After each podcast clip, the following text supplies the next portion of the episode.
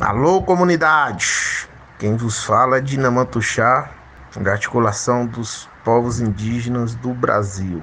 Ontem nós tivemos um revés, os povos indígenas do Brasil, mais uma vez sendo atacado pelo Parlamento Brasileiro, pelo Congresso Nacional, aonde foi analisado os vetos do presidente Lula sobre o projeto de lei 2903, que agora é a Lei 14.701-2023. Essa lei que trata-se dentre vários retrocessos, mas foi a lei conhecida como a Lei do Marco Temporal. Lei, né, essa que trata também de assuntos é, relacionados à flexibilização de grandes empreendimentos, a perca de características culturais, né, o ingresso facilitado à terra dos isolados, o isolamento voluntário, né, produção de transgênicos, soja transgênica, entre outros produtos aí, que vai flexibilizar os conflitos socioambientais.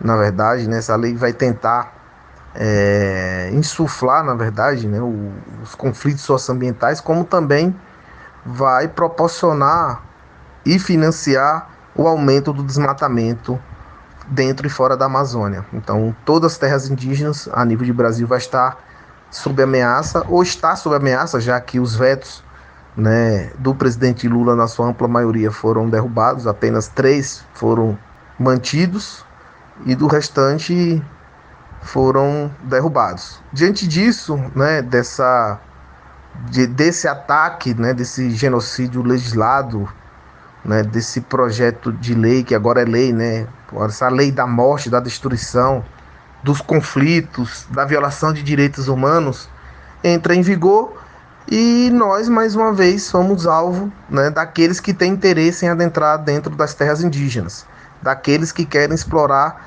e exterminar os povos indígenas né, do território nacional. Mediante a isso, né, ela, além de ser uma lei que vai proporcionar tudo isso que eu já narrei aqui anteriormente, é, ela traz vários pontos que conflitam com o texto constitucional, né, com a nossa Constituição Federal de 1988. E munido disso, né, a nossa organização, a PIB, protocolamos no dia de ontem um pedido né, com o ministro Barroso para já dialogar sobre a sua constitucionalidade, sobre a inconstitucionalidade da lei, se é constitucional ou não.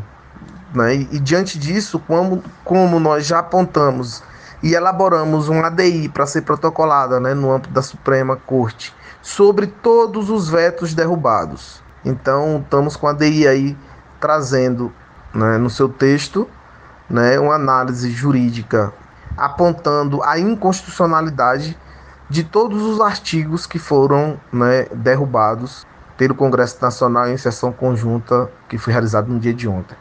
Ou seja, estamos trabalhando tanto né, no campo político, porque ficamos ali fazendo esse diálogo com deputados e senadores, que infelizmente não, não alcançamos êxito, agora é recorrer novamente ao Supremo para que se garantam os direitos constitucionais dos povos indígenas.